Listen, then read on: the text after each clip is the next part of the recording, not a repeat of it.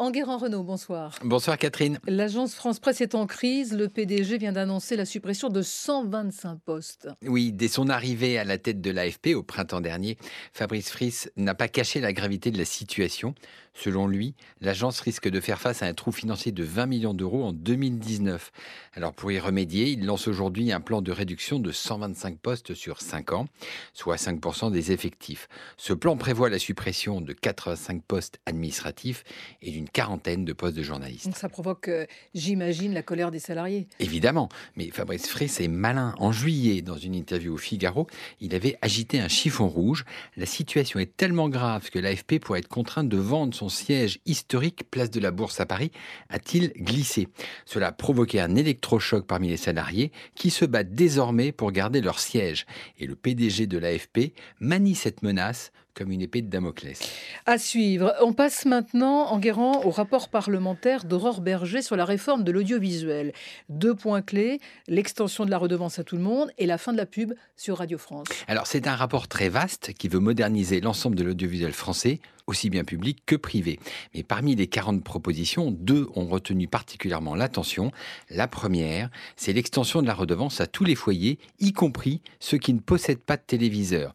Aurore Berger, la députée de La République En Marche, co-auteure de ce rapport, est courageuse. Elle reprend l'idée avancée par Françoise Nissen le mois dernier. Combien de Français payent la redevance aujourd'hui? Quelle est la proportion de foyers qui la payent? Elle est très importante parce que mais on a des exceptions qui sont des exceptions par niveau d'âge, par niveau de revenu, donc c'est assez variable. J'ai pas le chiffre exact en tête. Vous ne savez pas combien non, là, je de foyers pas, français pas en tête. la payent? Et alors, euh, vous savez quand même combien ça rapporterait de l'étendre, puisque c'est. Oui, ça rapporterait environ 100 millions d'euros supplémentaires. 100 millions d'euros. Donc, vous ne savez pas combien la paye, mais vous savez que ça rapporterait Les 100 millions. Les estimations qui ont été faites aujourd'hui, c'est 100 millions d'euros supplémentaires. Alors, on peut apporter la réponse à Aurore Berger. Hein. En France, il y a un peu plus de 25 millions de foyers qui payent la redevance. Ça varie en fonction de la démographie, mais aussi des divorces. Quand un couple se sépare, il y a deux appartements et donc deux télés et donc de redevances. Et cette mesure a des chances d'être adoptée? Alors pratiquement aucune. Souvenez-vous, dès que Françoise Nissen a énoncé l'idée, elle a immédiatement été recadrée par le ministre des Comptes publics Gérald Darmanin, qui a déclaré qu'il n'y aurait pas d'impôt supplémentaire. Or, l'extension de la redevance rapporterait entre 100 et 150 millions d'euros selon Aurore Berger.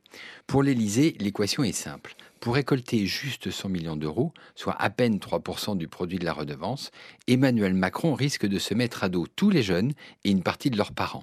Il n'a vraiment pas besoin de cela aujourd'hui. Et la suppression de la pub sur Radio France? Alors, dans l'esprit d'Aurore Berger, si l'État récolte 100 millions de plus, cela permettrait de se passer définitivement de la publicité sur les antennes de Radio France qui, je vous le rappelle, rapporte 40 millions d'euros par an.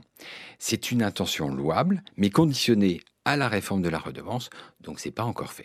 Dans ce rapport, il y a quand même un couac sur l'éventuel rétablissement de la pub sur les antennes de France Télévisions après 20 heures. Alors, les deux auteurs du rapport, Pierre-Yves Bournazel, qui est député Agir, ex-LR, et Aurore Berger, ont affiché publiquement leur désaccord dans ce rapport et lors de la conférence de presse qui a suivi.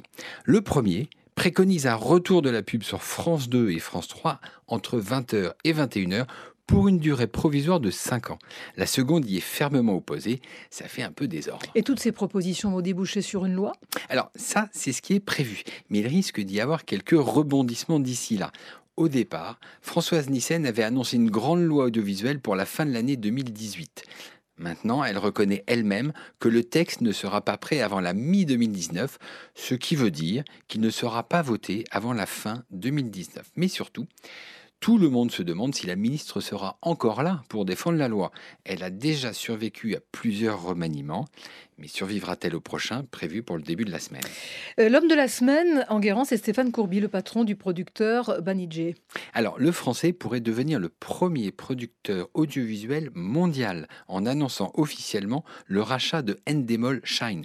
Alors, Endemol Shine, c'est notamment le producteur de Big Brother. La proie est très grosse. Endemol Shine vaut 3 milliards d'euros. Mais Stéphane Courbit est un excellent joueur de poker à suivre. Enguerrand Renault, on vous retrouve demain matin comme d'habitude hein, dans les colonnes du Figaro. Très bonne soirée, bonne semaine et à dimanche. Merci beaucoup.